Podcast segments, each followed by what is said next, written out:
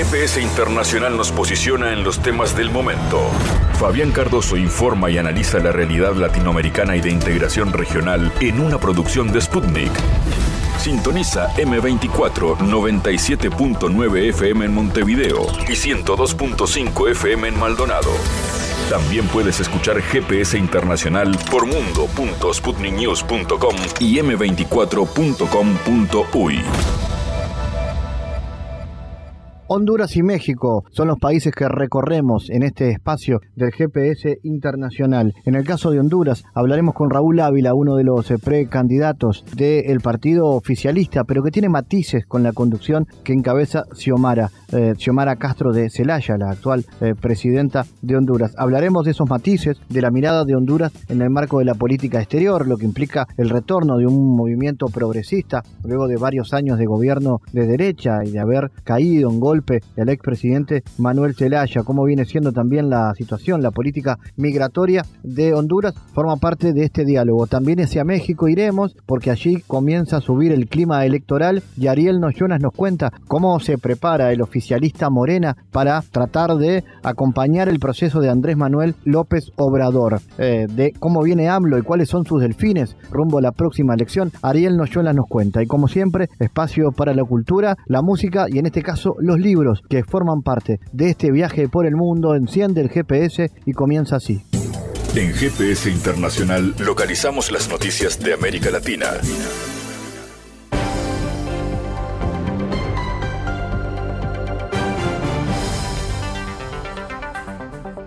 Espacio ahora para noticias. Los enemigos tratan de sembrar la discordia entre los grupos étnicos que viven en Rusia, denunció el presidente Putin en una reunión del Consejo en formato telemático. Los ataques contra nuestra historia, nuestra cultura, nuestros valores espirituales no cesan. Tampoco cesan los intentos de meter una cuña en la armonía, en la fraternidad de los pueblos del país. Nuestros adversarios decidieron que la multinacional de Rusia es su vulnerabilidad y hacen todo para dividirnos, declaró Putin. Apuntó que los autores de las provocaciones en el país se guían por razones occidentales y asumen que la diversidad cultural de Rusia es su debilidad, cuando en realidad es su fortaleza. Nuestros adversarios, a los que me referí, la gente con la mentalidad neocolonial, son en realidad imbéciles, no entienden que esta diversidad es la que nos hace más fuertes, aseveró el mandatario. Los intentos provocadores dentro de las comunidades nacionales del país, explicó el líder ruso, consisten en crear diversas asociaciones sociales y políticas que declaran la necesidad de descolonizar Rusia, dividirla en decenas de pequeñas formaciones estatales para luego someterla a su voluntad, explotarla y utilizarla en función de sus intereses. Vemos que agresiva presión externa se ejerce ahora sobre Rusia, sobre toda la sociedad. Prácticamente todos los medios están dirigidos contra nosotros, económico, militar, político, informativo. Se ha desplegado una poderosísima propaganda antirrusa. Añadió que el nivel de identidad cívica pan-rusa, cuando una persona se considera ciudadano de Rusia en primer lugar y luego representante de tal o cual nacionalidad, ha crecido en el último año en proporción directa a la presión sobre nuestro país. Cuantas más sanciones se nos impusieron, cuanto más calumnias hubo, mayor fue este parámetro de consolidación general. En los últimos cinco años ha aumentado un tercio y a principios del 23 superaba el 94%, dijo el presidente. El gobierno de Arabia Saudita ofreció su mediación para resolver la crisis ucraniana. Apoyamos los esfuerzos internacionales para solucionar la crisis ucraniana y estamos dispuestos a mediar entre Rusia y Ucrania, expresó el primer ministro saudita, el príncipe heredero Mohammed bin Salman, en la cumbre de la Liga Árabe que se celebra en Arabia Saudita. La Liga de los Estados Árabes aglutina a 22 países del norte de la península arábica y el norte de África. Bin Salman insistió que la organización respalda las gestiones internacionales para normalizar la situación en Ucrania. En noviembre del 22, en la cumbre que se celebró en Argelia, la Liga Árabe reiteró su compromiso con el principio de neutralidad y la posición común sobre la crisis ucraniana. Desde el 24 de febrero, Rusia continúa una operación militar especial en Ucrania, cuyo objetivo es la desmilitarización y la desnazificación del país vecino. El 28 de febrero, Moscú y Kiev entablaron negociaciones para lograr un acuerdo que pusiera fin a hostilidades, pero la última ronda presencial de estas consultas se celebró el 29 de marzo en la ciudad turca de Estambul, a puerta cerrada, y desde entonces los países no han vuelto a retomarlas. Moscú declaró reiteradamente su intención de mantener negociaciones de paz, no obstante, Ucrania aprobó una normativa que prohíbe el diálogo. Las próximas elecciones en Ecuador podrían ser el 20 de agosto, según especula el Consejo Nacional, en función del calendario previsto tras la muerte cruzada. Entre quienes se perfilan como candidatos aparece el líder indígena, Yacú Pérez, el exalcalde Jaime Nebot y hasta el propio Lazo. El Consejo Electoral de Ecuador, que tiene un plazo de siete días desde el 18 de mayo para confirmar la convocatoria a elecciones anticipadas, luego de que el presidente Lazo determinara la disolución de la Asamblea, adelantó que espera celebrar los comicios generales el próximo 20 de agosto. La instancia electoral definirá las autoridades que completarán el periodo hasta 2025. De acuerdo con las autoridades electorales, aún debe aprobarse el cronograma para la convocatoria, por lo que la fecha para llevar adelante el proceso todavía es tentativa. Los comicios deben desarrollarse en un plazo de 90 días para casos de excepcionalidad como la disolución de la Asamblea, 30 días menos que el plazo para procesos ordinarios, según lo establece la ley orgánica. Para cumplir con los plazos, el organismo autónomo prevé ajustar los tiempos para las diferentes actividades contempladas en el proceso electoral, indicó al canal Ecoavisa el vicepresidente del CNE. Las medidas coercitivas unilaterales constituyen un crimen de lesa humanidad que impacta negativamente sobre los derechos humanos de las mujeres, denunció la ministra de la Mujer y la Igualdad de Género de Venezuela, Diva Guzmán. Las medidas coercitivas unilaterales no solo constituyen un método de coerción política, sino que se ejecutan como instrumento colonizador y criminal que constituye un verdadero crimen de lesa humanidad y que impacta directamente en la vida y los derechos de las mujeres que la sufren, expresó Guzmán durante su intervención ante el Comité para la Eliminación de la Discriminación contra la Mujer. La ministra señaló que el sistema capitalista y las sanciones forman parte de un nuevo mecanismo de coerción política. Guzmán manifestó que su país aspira a incrementar los circuitos judiciales especializados en materia de delitos contra la mujer. En reiteradas ocasiones, el gobierno de Nicolás Maduro solicitó ante organismos internacionales el cese de las sanciones contra Venezuela.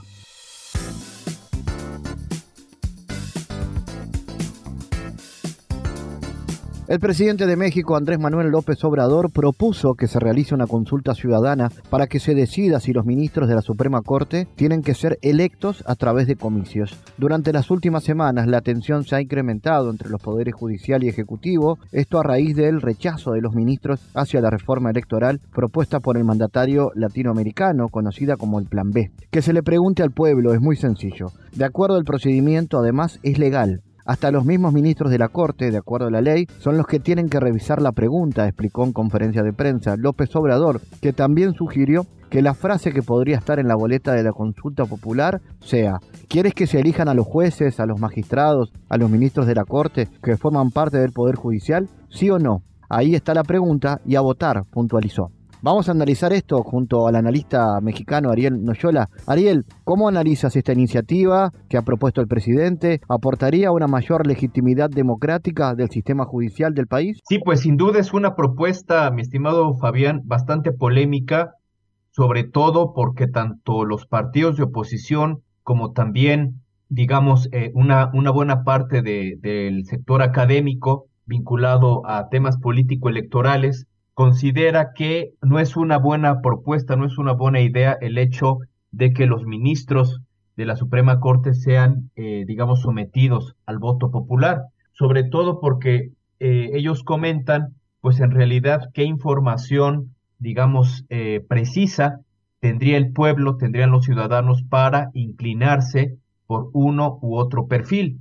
En este sentido, pues digamos, ellos lo que consideran es de que únicamente por, eh, por, noticias, por la prensa, eh, digamos incluso por algunos comentarios del presidente en turno, pues sería que los ciudadanos se podrán inclinar por una u otra opción. Ahora bien, lo cierto es que independientemente de que esta propuesta se lleve a discusión y posteriormente eh, finalmente se apruebe, porque hay que recordar que la oposición la, la, rechazó, eso fue parte de las propuestas del plan A, lo cierto es que el Poder Judicial está sometido en una grave crisis de legitimidad desde mucho antes de que López Obrador tomara posesión como presidente de México. Hay que recordar, Fabián, que por ejemplo los ministros de la Suprema Corte pues eran elegidos, eran propuestos en primer lugar por el presidente en turno y posteriormente también se sabe que los partidos políticos estaban ahí, digamos, eh, sometidos también en, un jaloneo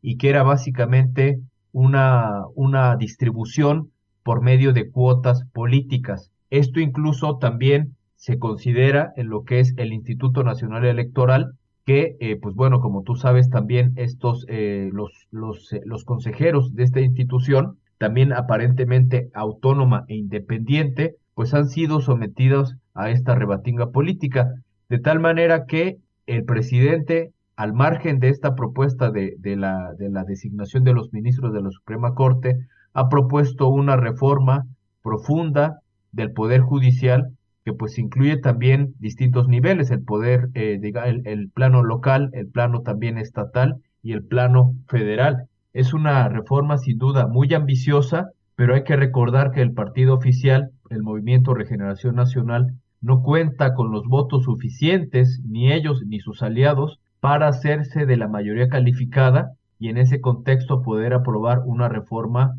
a la Constitución de tal manera que realmente parece altamente improbable que una reforma de este tipo pueda aprobarse y en caso de que el presidente, como en otras iniciativas, se vaya por únicamente modificar leyes secundarias, pues también hemos visto, Fabián, que en la Suprema Corte, desde el Poder Judicial, le han venido echando para atrás estas reformas a leyes secundarias. Entonces, realmente yo lo veo muy complicado en lo que resta del sexenio que el gobierno de la denominada cuarta transformación pueda llevar adelante una reforma constitucional y menos aún una reforma política cuando justamente ya estamos tan cerca de eh, entrar a la competencia político-electoral para la sucesión de 2024. Claro, ¿y, qué balance se hace de la gestión de, de, AMLO, los principales desafíos al frente del gobierno con este tipo de propuestas que siempre son polémicas, ¿no? Claro, sin duda, digamos, eh, hay un sector bastante importante de la población que apoya sus iniciativas. Hay un sector,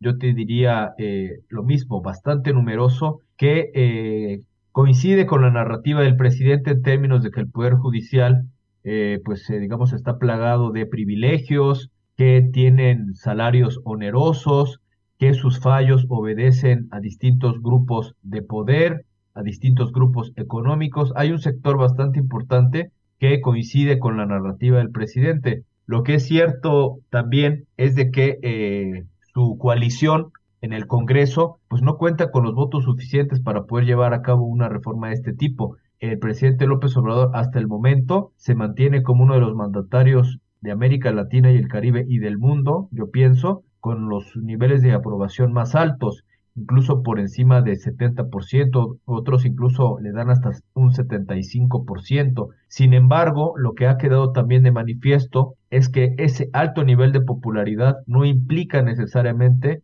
un alto nivel de popularidad de su partido, menos aún de, de, de, de sus integrantes, de sus militantes, de la gente que está en la Cámara de Diputados o en la Cámara de Senadores, de tal manera que es una gran incógnita realmente qué es lo que va a pasar con esta coalición gobernante una vez que López Obrador se retire de la vida política, como lo ha sostenido una y otra vez. Él ha dicho que se va a retirar tan pronto termine su cargo en la presidencia a su eh, a una casa que tiene en Palenque, Chiapas, y que nunca va a aparecer más en la vida política, ni siquiera dando entrevistas.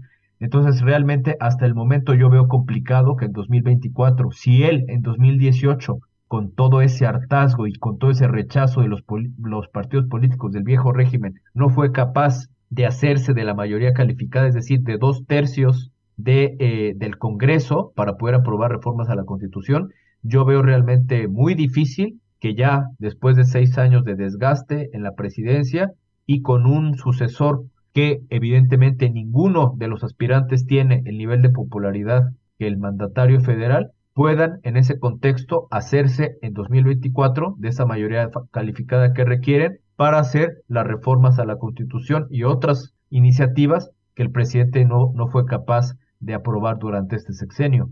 Respecto al tema migratorio y la, las confrontaciones que eso genera con Estados Unidos, ¿no? ¿Cómo está la situación de la frontera? ¿Va a ser tema central en la agenda bilateral a pocos meses del inicio de la campaña electoral, tanto en México como en Estados Unidos? Realmente es un tema muy delicado, sobre todo por las condiciones de los últimos días que hemos visto de la parte del título 42, etcétera. Realmente se ve un desorden importante, aunque el gobierno sostiene que los flujos migratorios han ido en descenso. Sin embargo, yo sí veo un clima muy caldeado, sobre todo en Estados Unidos, en donde eh, políticos del Partido Republicano han hecho comentarios eh, no solamente llamando a una intervención militar, sino incluso eh, con expresiones, digamos, con muchas descalificaciones en contra de los mexicanos, que recuerda un tono similar a lo que fue en su momento la primera campaña de Donald Trump. Entonces, realmente es, muy complicado, lo veo delicado, sin embargo, hasta el momento el gobierno mexicano, pues digamos, ha decidido llevar eh, esta, esta, este, tema únicamente con el gobierno estadounidense a cargo del presidente Joe Biden. Y si bien el presidente en algunos momentos ha hecho puntualizaciones en contra de estas expresiones de legisladores del Partido Republicano, yo realmente hasta el momento no veo por parte ni de ninguno de los que aspiran a suceder al presidente López Obrador, incluso te diría entre la propia oposición, no he visto hasta el momento un plan alternativo, una, un esquema programático sobre qué se va a hacer para atender estos flujos migratorios. Hasta el momento también hay que recordar, Fabián, que la propuesta que había hecho el mandatario al gobierno de Estados Unidos de establecer programas de inversión, de apoyar programas sociales y de que el gobierno estadounidense se comprometiera por lo menos con un desembolso de cuatro mil millones de dólares, hasta el momento no ha ocurrido. Incluso esto ha dicho el propio presidente López Obrador que ha sido decepcionante ver la respuesta del presidente Joe Biden y de su gobierno. Entonces, realmente si no hay un compromiso bilateral, no veo yo la manera de, de encontrar una alternativa de largo plazo a esta, a esta problemática. Y Ariel, ¿cómo está el clima electoral allí? Al nivel del oficialismo ya está definido entonces que hay candidatos, o que mejor dicho, hay candidata, por más que habitualmente lo que se decide es que son las encuestas, ¿no? Las que deciden dentro del partido de gobierno quién es la que va, la o, el que va a representar el oficialismo. ¿Cómo está el panorama ahora? Sí, sin duda, yo lo que observo ahora es que se vienen calentando los ánimos en el plano político electoral del oficialismo, sobre todo porque eh, por ejemplo, el canciller, el secretario de Relaciones Exteriores, Marcelo Ebrard, se ha mostrado inconforme con, por ejemplo, su compañera de partido, Claudia Sheinbaum, con la jefa de gobierno, porque él lo que ha convocado, incluso mandó una carta a finales del año pasado a la dirigencia nacional de Morena, en donde pide que eh, los que aspiran a, a, suceder al presidente López Obrador renuncien a sus cargos, justamente para que puedan dedicarse de lleno a esta precampaña o a esta, sí, campaña previa para convertirse en candidatos del oficialismo. Sin embargo, hasta el momento la dirigencia nacional de Morena no le ha dado una respuesta al canciller. También se propuso que eh, se hicieran debates entre estos aspirantes y tampoco ha habido respuesta. Y por parte de Claudia Sheinbaum, que digamos se sabe, se sabe sabido que es la candidata favorita del presidente, pues ella realmente se encuentra de gira por varias entidades federativas, la reciben los gobernadores, también se han hecho famosas estas bardas, esta pinta de bardas, de muros en prácticamente todo el país, señalando, eh, digamos, con su silueta y con el mensaje, es Claudia, en el sentido que es la sucesora, ¿no? Del presidente López Obrador. Y pues hasta el momento, más allá de este tipo de quejas del canciller, y de otros aspirantes como por ejemplo Gerardo Fernández Noroña, que es quien eh, eh, se, perfila como el, el, candidato por parte del Partido del Trabajo, pero realmente hasta el momento sí se ve una cargada hacia la jefa de gobierno de la Ciudad de México y como tú comentas,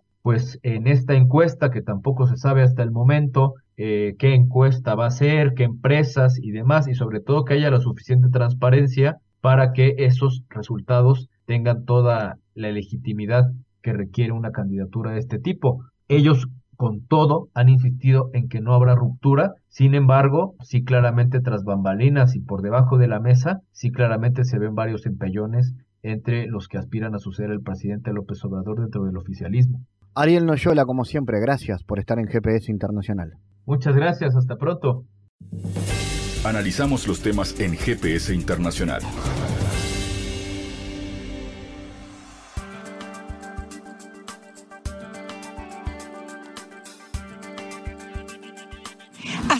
Presidencia de la República consciente de la grave crisis económica y social que sufre nuestro país, agudizada por la situación internacional y tres largos periodos post golpe de Estado de brutal corrupción y endeudamiento. La emergencia humanitaria y el incremento de la deuda nos condena a pagarle al sistema financiero nacional e internacional más de 145 millones de lempiras diarios y más de 53 mil millones de lempiras anuales, sin saber a dónde fue a parar gran parte de estos recursos que deberían estar invertidos en la generación de empleo, infraestructura, educación y salud, que son demandas sociales. Todos los impuestos, exoneraciones, reformas y regulaciones que se aprobaron en la década perdida fueron encaminadas hacia la destrucción de lo público y a profundizar el feroz modelo económico público-privado de corrupción y de impunidad estructural que tenemos que desmontar. Este modelo económico está agotado, es excluyente y se demuestra cuando el Estado no cuenta con recursos para atender a 4.5 millones de personas en extrema pobreza, que padecen hambre, sin escuelas, sin suficientes maestros ni centros de salud. No obstante, se perdonan anualmente al sector privado más de 60 mil millones de lempiras que se dejan de pagar en impuestos, protegidos con 40 leyes que le fueron aprobadas bajo la condición de atraer inversión y generar empleo. Y en paralelo, se crearon 14 nuevos impuestos cargados directamente al pueblo, provocando mayor distorsión e inequidad en el sistema tributario. Puedo afirmar con certeza que contrario a lo que sostienen los obsesionados defensores del modelo en nuestro país, son los excluidos, los emigrantes y los pobres quienes sostienen la economía y subsidian a la clase económica privilegiada. En los próximos días remitiré al Congreso, sin aumentar nuevos impuestos, una profunda reforma de ley de justicia tributaria dedicada a evitar los abusos de los regímenes de exoneraciones en instaurar un sistema progresivo y justo. Tenemos que simplificar la tramitología en la administración pública. En este primer año de mi gobierno, haciendo esfuerzos extraordinarios en el manejo de la finanza del Estado y en el ahorro, con medidas de política fiscal y monetaria para contrarrestar la crisis, especialmente en cuanto al costo de la canasta básica y a la seguridad alimentaria Controlamos el valor del cambio del empira. Se contuvo la inflación que terminó cerrando con un dígito del 9.8% y logramos que la economía experimentara un sólido crecimiento superior al 4.1%, por encima del 3.5% promedio reportado en la región centroamericana. Esto ha permitido la recuperación y el crecimiento de los flujos de inversión extranjera directa en el 2022, alcanzando un ingreso de aproximadamente 758 millones de dólares, creciendo de 8.2% respecto al 2021. El crédito al sector privado se incrementó durante el 2022 en 16.5%, pasando de 47 mil millones de lempiras en el año anterior a 80 mil 400 millones de lempiras. Se confirman las mayores utilidades obtenidas por el sistema financiero, las cuales alcanzaron cifras extraordinarias pasando de aproximadamente 6.300 millones en 2021 a 8.800 millones en el 2022, un aumento de alrededor de 2.560 millones de lempiras. Cumplimos con responsabilidad el pago de todos los compromisos de Honduras, incluyendo planilla del Estado y el pago de la deuda. En materia de seguridad ciudadana, he tomado acciones contundentes para erradicar la funesta práctica de extorsión y los carteles del crimen organizado. Decreté el estado de excepción en aproximadamente el 40% del territorio nacional junto a la policía, las Fuerzas Armadas y el Congreso, lo que ha generado excelentes resultados. Pero estoy consciente del desafío que para nuestra sociedad representa este problema así como detener la violencia contra los defensores de derechos humanos y apoyar las comunidades que luchan y protegen sus recursos naturales. Somos defensores de la vida. La Policía Comunitaria está organizando en todo el país 20 mil mesas de seguridad con 200 mil ciudadanos como colaboradores. Derogamos junto al Congreso Nacional el dañino, inconstitucional y entreguista decreto de la sede, que privatiza extensas zonas de nuestro territorio. No tengo nada que negociar, más exigir el cumplimiento de la Constitución.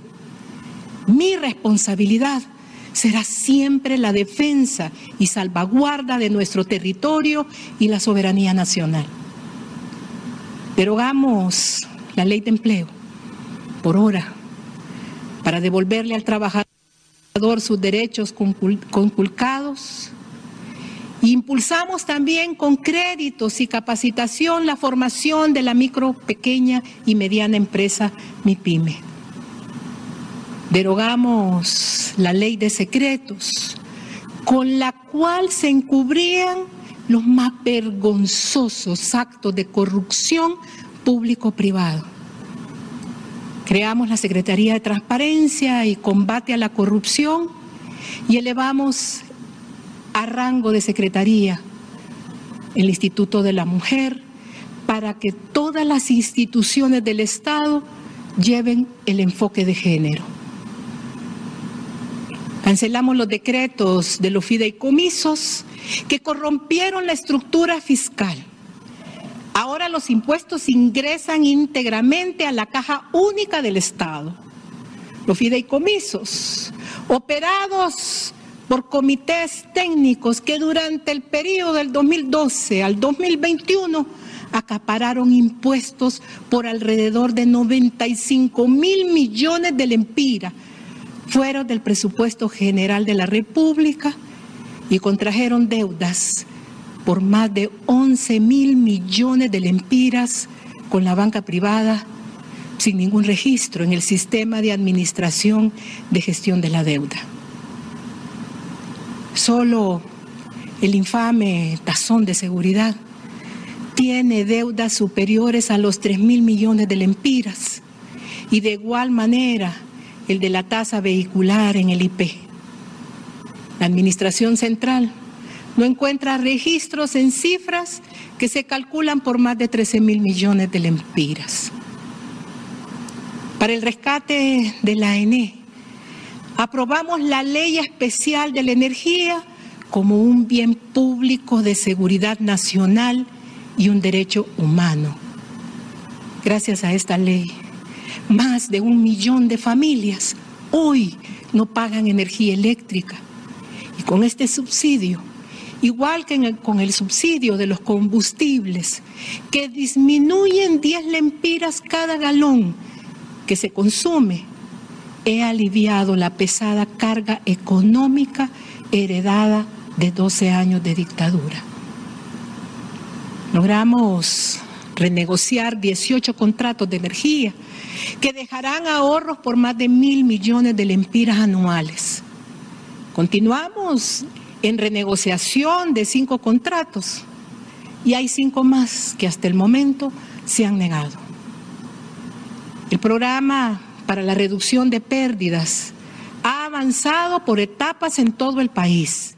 Honduras iniciará su proceso de negociación con el fin de firmar próximamente un tratado de libre comercio con China, el cual va a incluir como primer rubro el café del país centroamericano. Esto lo ha indicado el 12 de mayo el vicecanciller Enrique Reina. Estamos iniciando un proceso de negociaciones de un tratado de libre comercio con China. También es una buena noticia y oportunidades para el acceso de nuestros productos. Reina precisó que el café será el primer producto hondureño en ingresar al mercado del gigante asiático, seguido de rubros como el camarón, el tabaco y la carne ovina. En el mercado chino ya están inscritas unas 10 empresas exportadoras de alimentos, agregó el jefe de la diplomacia. El Servicio de Sanidad definió los requisitos que deben cumplir los rubros exportables de este giro con una delegación comercial que está presente en Honduras.Amos a hablar de este y otros asuntos de la realidad del país con el analista y líder político hondureño Nelson Ávila.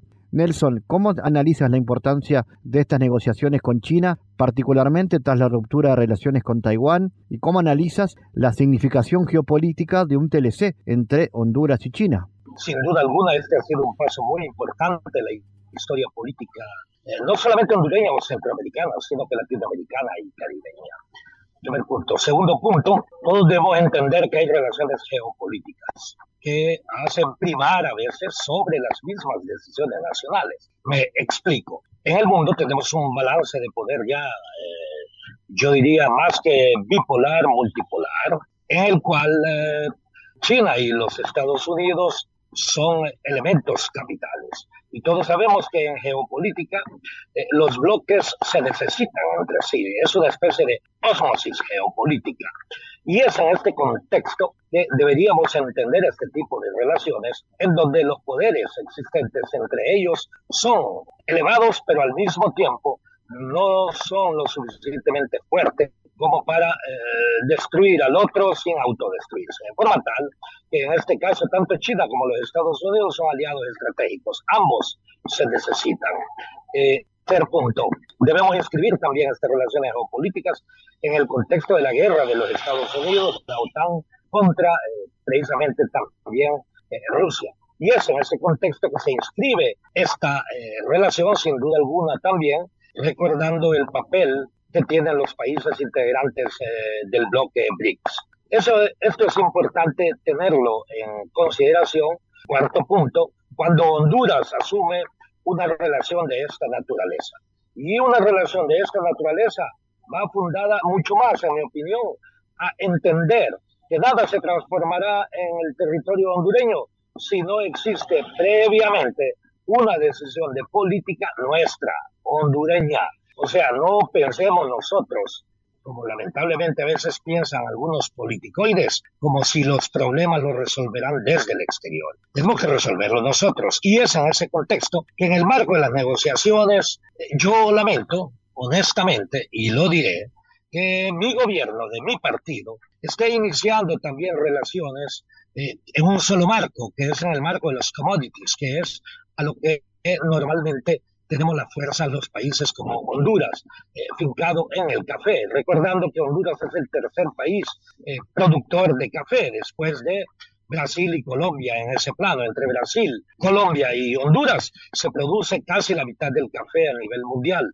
Eh, obvio, tenemos que enfrentar mercados como el de Vietnam, que se ha hecho también un mercado altamente significativo, siendo el segundo productor a nivel mundial, con aproximadamente 18% de la producción del café frente a 7.6 u 8 en Honduras, por decir algo. Y es en ese contexto que sí, podemos desarrollar todos estos acuerdos de exportación en, en camarones, eh, o sea, todos estos tipos de productos eh, del mar, pero siempre nosotros de mercancías que están sometidas precisamente a procesos muy especiales de precios y al mismo tiempo de calidad, de forma tal que es el momento más bien donde Honduras debería comenzar a negociar con China continental las posibilidades de producción de componentes electrónicos en Honduras, de componentes automovilísticos, dado que eh, Tegucigalpa, la capital de Honduras, está más cerca de Miami que Miami de Washington. Pues una, eh, eh, realidad orográfica que se presenta y que esto genera ciertas ventajas competitivas, ventajas comparativas, pero también ventajas de negociación para un país como China. ¿Por qué no podemos dedicarnos también a la producción de genéricos en materia de salud, genéricos de calidad, estoy eh, planteando, pero también, dado que China es líder en diversas áreas, entre ellas telecomunicaciones, con el desarrollo de la, de la sí, telecomunicación G6, por ejemplo, mientras en América Latina máximo estamos en G4, eh, tratando de ingresar con algunas críticas y problemas al G, etc. Conclusión, eh, me parece que no debemos hacer más de lo mismo, porque más de lo mismo produce los mismos resultados. No olvidemos que Honduras es un país altamente importador, las importaciones duplican las exportaciones y de las exportaciones eh, aproximadamente el, casi la mitad van hacia territorio eh, de los Estados Unidos, yo diría que casi un 60%, un 27% para Europa y el resto del mundo el diferencial de casi un 25%. Conclusión, reitero, es un momento para negociar lo que es negociable de acuerdo mutuo para las partes. Para China sería una ventaja altamente competitiva, en mi opinión, también producir esos componentes electrónicos o componentes automovilísticos o de la industria de las telecomunicaciones, para mencionar algunos, en territorio hondureño, dado que Honduras continúa siendo el país de Centroamérica que tiene el puerto más importante sobre el Caribe o sobre el Atlántico, como lo quieran llamar algunos. Pero eh, que todas estas condiciones hacen que tenemos que reaccionar precisamente pensando en acuerdo mutuo entre, eh, como mínimo, ambos países. Nelson, quiero preguntarle ahora por la realidad política local, la situación política en Honduras y las medidas que ha tomado el gobierno de Xiomara Castro para mitigar la crisis social que vive el país. Eh, ¿Alcanzan? ¿Cuál es su lectura de lo que pasa a nivel social? Bien, eh, diré que Honduras en realidad es uno de los países más atrasados lamentablemente América Latina, no por sus recursos, sino por las decisiones históricas que han tomado politicoides en nuestra nación. Honduras ah, tiene en este momento oficialmente declarado, oficialmente declarado, reitero, 74% de pobreza. 7-4. Muy bien, escucharon. O sea, la mayoría del pueblo hondureño está excluido de los frutos de la riqueza.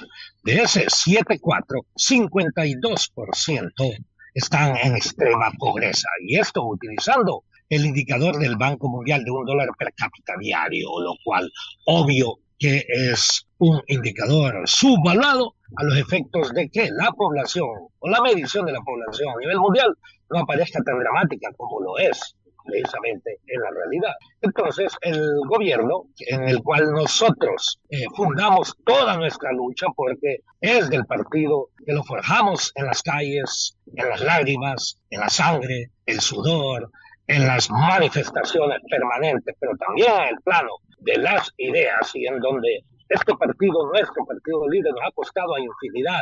Eh, pero lamentablemente eh, se ha comenzado tomar algunas decisiones que no nos parecen correctas. La primera fue la integración de un gabinete que en realidad, considerando el caos en el cual se encontraba nuestra nación, no era la mejor opción, en donde faltó el mérito. Y se hizo eh, de una u otra forma, yo creo, violentando las aspiraciones y las esperanzas del pueblo hondureño. Hemos hecho buenas cosas, sin duda alguna, pero algunas parcialmente. Por ejemplo, la eliminación eh, de las zonas especiales de desarrollo tal como estaban concebidas, que era un estado dentro de otro estado y que se pretendía era estructuras eh, narcos eh, en nuestra nación con autonomía territorial. O sea, eso se ha logrado parcialmente porque todavía no se ha ratificado precisamente esta decisión legislativa. Sin duda alguna hemos tomado decisiones también importantes en otras eh, materias, pero algunas de ellas continúan siendo eh, lamentablemente una esperanza del pueblo hondureño que no se ha cumplido. ¿Cuáles son ellas? Por ejemplo, un verdadero plan para enfrentar la corrupción en nuestra nación. Dos, un verdadero plan de revolución educativa, de reforma educativa, de transformación educativa. Tercero, un verdadero plan de reforma del sistema de, salud en nuestra nación. Cuatro, el verdadero, perdón, un verdadero plan de lucha contra la pobreza y al mismo tiempo por la generación de empleo a través de la riqueza nacional, eh, por emprendedurismo o por otras vías. El quinto elemento, un verdadero plan de seguridad basada en inteligencia preventiva para, eh, de una u otra forma, avanzar y no solamente priorizar eh, la acción contra la inseguridad por la vía represiva.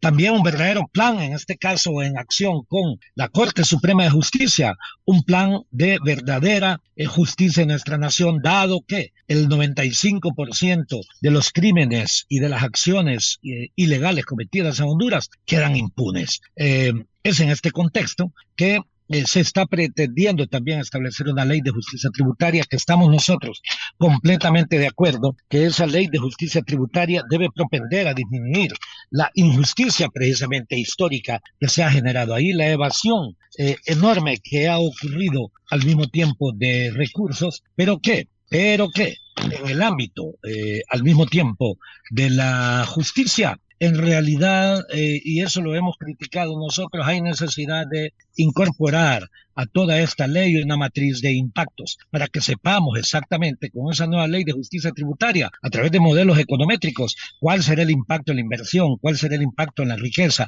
en la generación de empleo, en la competitividad, en la reducción de la pobreza, en la disminución de la desigualdad, en el aumento de los recursos para el sector público, etcétera, etcétera, etcétera, y nada de eso se ha dado. Conclusión, todavía estamos tratando de despegar en el marco de un gobierno que hay necesidad de fortalecer enormemente con respecto a capacidad ejecutiva, con respecto a ideas y al mismo tiempo con respecto a visión estratégica. Nelson Ávila desde Honduras, gracias por estar en GPS Internacional. Muchísimas gracias. Adelante. Muchas gracias. Abrazos.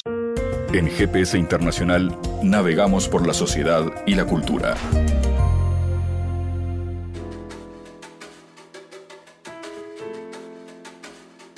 Bueno, editado por Paidós, por Planeta en Uruguay, Federico Labaña, uno de los emprendedores más influyentes de nuestro país, creador de Sinergia Coworks y de Viajero Costel, presenta cómo jubilarte a los 40 y divertirte mientras lo intentás. La idea es jubilarte, entre comillas, de los conceptos clásicos de trabajo, dedicar horas tediosas a cambio de remuneración económica para emprender un proyecto personal con sentido salirte del rebaño y ubicarte en un mundo en que los emprendedores, con mucha tenacidad y creatividad, son la esperanza del futuro. Federico cuenta su historia, el cómo lo hizo, pero también da algunos consejos, si es que se puede decir así, para emprender. Bienvenido Federico a GPS. Bueno, ¿cómo surge esta idea de plasmar un poco tu experiencia en un libro?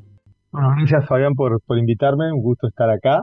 Y bueno, mira, surge por varios, por varios lados, ¿no? Pero si te tuviera que resumir, eh, recuerdo que hace unos años leí un libro muy bueno de un periodista argentino, este, Oppenheimer, Andrés Oppenheimer, que se llama Crear o Morir, y él hace un análisis muy interesante de cómo, eh, de por qué en América Latina hay tan pocos emprendedores en relación a otras regiones del mundo, a otros continentes. Y él concluye que uno de los motivos principales es que acá en América Latina no tenemos modelos de rol, no, no, no, no hay tantos a quienes seguir, como que todos los, los niños quieren ser eh, Suárez, Messi o, Neymar, pero ninguno quiere ser Steve Jobs o Zuckerberg porque faltan ejemplos. Entonces me pareció interesante poder ejemplificar con, con un caso muy, no sé, yo me siento una persona eh, promedio, muy normal, un uruguayo promedio, de clase media, de una familia normal, o sea, eh, y me parecía que estaba bueno este, contar mi caso, porque generalmente también cuando me invitaban a veces a, a dar alguna charla o incluso en algún,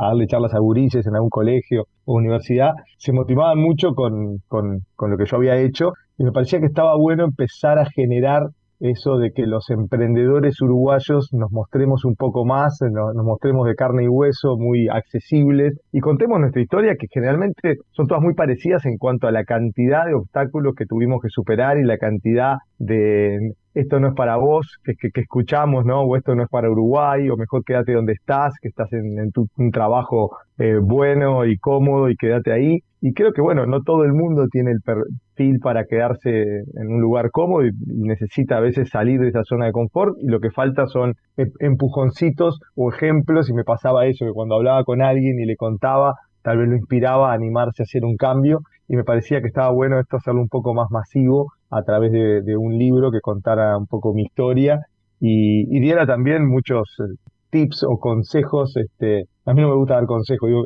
siempre digo que no soy quien para dar consejos, pero sí cuento mi, historia, ¿no? lo que a mí me sirvió y que hice en cada caso. Y creo que eso a, muchos que están en ese camino del emprendimiento este, ya sea que lo están pensando hacer a futuro o que lo están haciendo, este, seguramente le, va, les va a servir. ¿Qué es necesario para emprender? ¿Qué hay que tener? Bueno, esa es una muy buena pregunta, ¿no? Eh, porque en realidad eh, mucha gente piensa que hay que tener plata, ¿no? Dice, sí, a mí me encantaría emprender, pero, pero no, no, no, tengo dinero. Y yo digo, dinero es, es algo este, que, bueno, que obviamente ayuda y, pero no es, no es indispensable tener dinero para, para emprender. De hecho, yo todos los proyectos que he hecho o que he empezado, los empecé con muy poco capital, o mejor dicho, con el capital que yo podía empezar un proyecto. Entonces, siempre recomiendo que lo primero es, obviamente, pensar una idea. Para pensar una idea tenés que identificar una necesidad, algo que está faltando. Nada, ya sea como consumidor, muchas veces nos pasa eso, como consumidores eh, nos faltan cosas y decimos, ¿por qué nadie se le ocurrió hacer esto? O mejorar esta calidad de, servicio, de producto, o vamos a comprar productos a un lugar donde no nos atienden bien, no una buena, buena calidad, en fin, oportunidades siempre hay en base a, esa necesidad de, algo que falta o algo que necesita mejorar. Después hay que estudiar, hay que estudiar el mercado, eh, se necesita coraje, eso lo hablo bastante en el libro, necesita en un momento animarse, pero no solamente coraje, no hay que ser tampoco inconsciente y tirarse al agua sin haber estudiado un poco el, mercado. Entonces, para eso sí hay que, hay que tener unos conceptos que también los hablo en el libro, de, de cómo analizar cuál es tu público objetivo. Intento también dar algunos términos como que se usan mucho en el, en el mundo de los negocios o del marketing, pero que, que, que, son bastante fáciles de entender y que nos abren mucho la cabeza de cómo pensar un negocio. Entonces, analizar el público objetivo, que es a quién le quiero vender, ¿no? Porque cuando yo le pregunto a alguien que quiere emprender, eh, bueno, tu producto para quién es, y me dice, ah, esto es para todo el mundo. Siempre digo, no, no, nada es para todo el mundo. O sea, por más que en la realidad sí lo puede usar todo el mundo, pero, pero, pero cuando pensás algo para todos, al final no le pones foco. Y nadie tiene el capital para poder llegar a todo el mundo. O sea, hagas, hagas lo que hagas, necesitas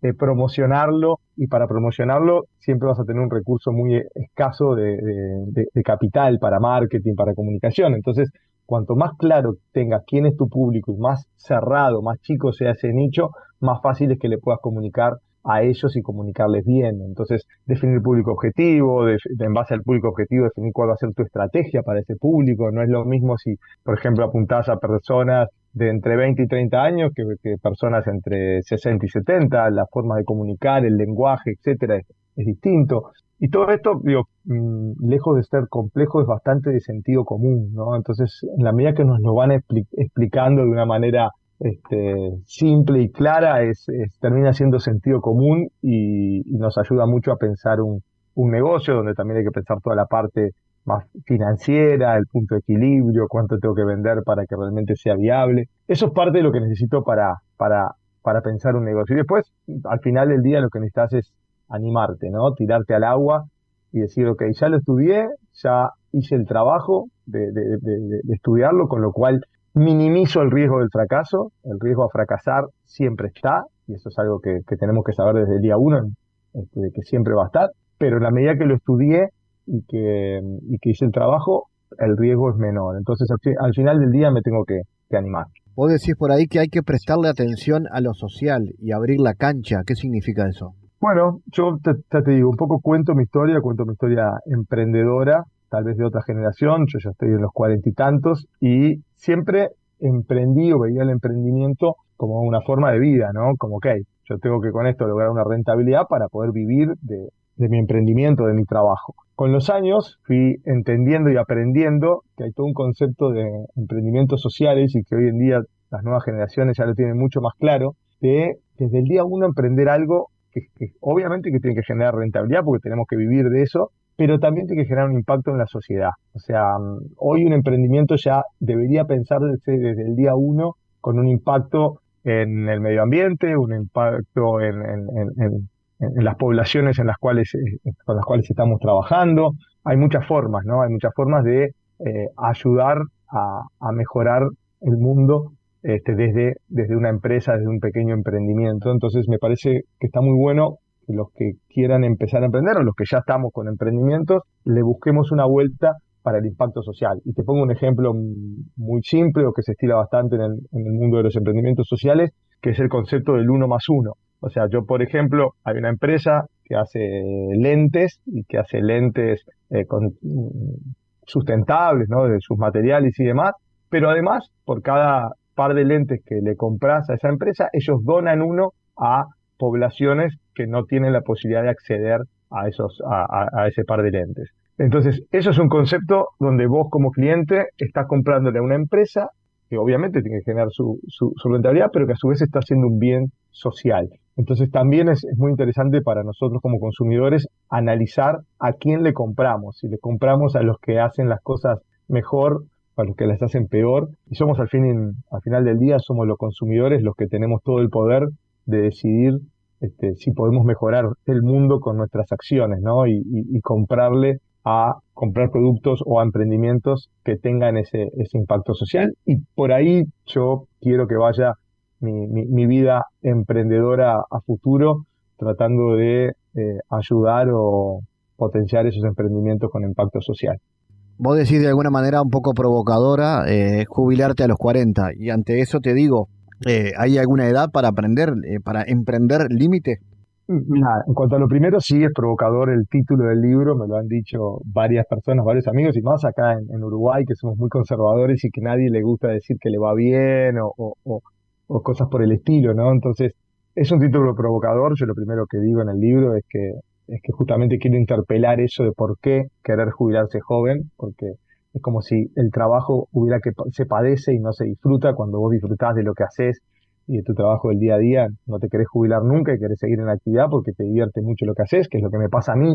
Entonces yo estoy muy, muy lejos de, jubilarme en el sentido de estar en actividad, este, pero me parece que está bueno generar como ese debate o, o, bueno, o introducir esto de a ver quién, el morbo, ¿no? De eso de, jubilarse antes. Y en cuanto a lo, otro que me preguntabas de la edad, no, no hay edad para emprender. Y no hay edad para animarse a hacer lo que te gusta. Yo en el libro no solamente hablo, si bien hay un foco obviamente en, los emprendimientos y en los emprendedores, es un libro para todo el mundo y hablo mucho de las personas que están en un lugar, en un trabajo, con un jefe tóxico, con, que no están felices, que, la están pasando mal y no se animan a dejarlo por ese miedo al, al, supuesto vacío, ¿no? Al salto al vacío, después qué hago, y tengo una familia, y tengo cosas que, tengo gastos que pagar.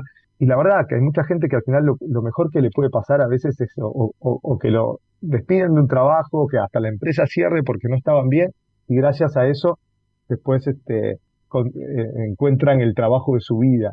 Entonces, eh, y, me ha pasado mucho con, el libro, este, que, que me ha escrito mucha gente que agradeciéndome porque gracias al libro se animaron a dejar el trabajo que tenían donde no eran felices, incluso trabajos donde tenían una seguridad económica y una estabilidad muy buena, y se animaron a, hacer lo que querían, que a veces es emprender, pero a veces es buscar otro camino, ¿no? Este, yo quiero un poco animar a la gente a que no hay edad para eso y que piensen qué es lo peor que te podría pasar, porque hay mucho miedo a eso y creo que muchos hemos pasado por esa experiencia de, a veces que nos echen de un trabajo, que la empresa nos siga o que pase algo y pensamos que es el fin del mundo y seguramente después viene una oportunidad mucho mejor y encontramos algo que nos realiza mucho más. Entonces, no esperemos siempre a que, a que nos echen o a que pase algo malo, sino animémonos a, a tomar una decisión para al final del día hacer lo que nos, lo que nos realice, ¿no? Porque la vida es, es muy corta para estar en, en lugares donde no nos gusta estar.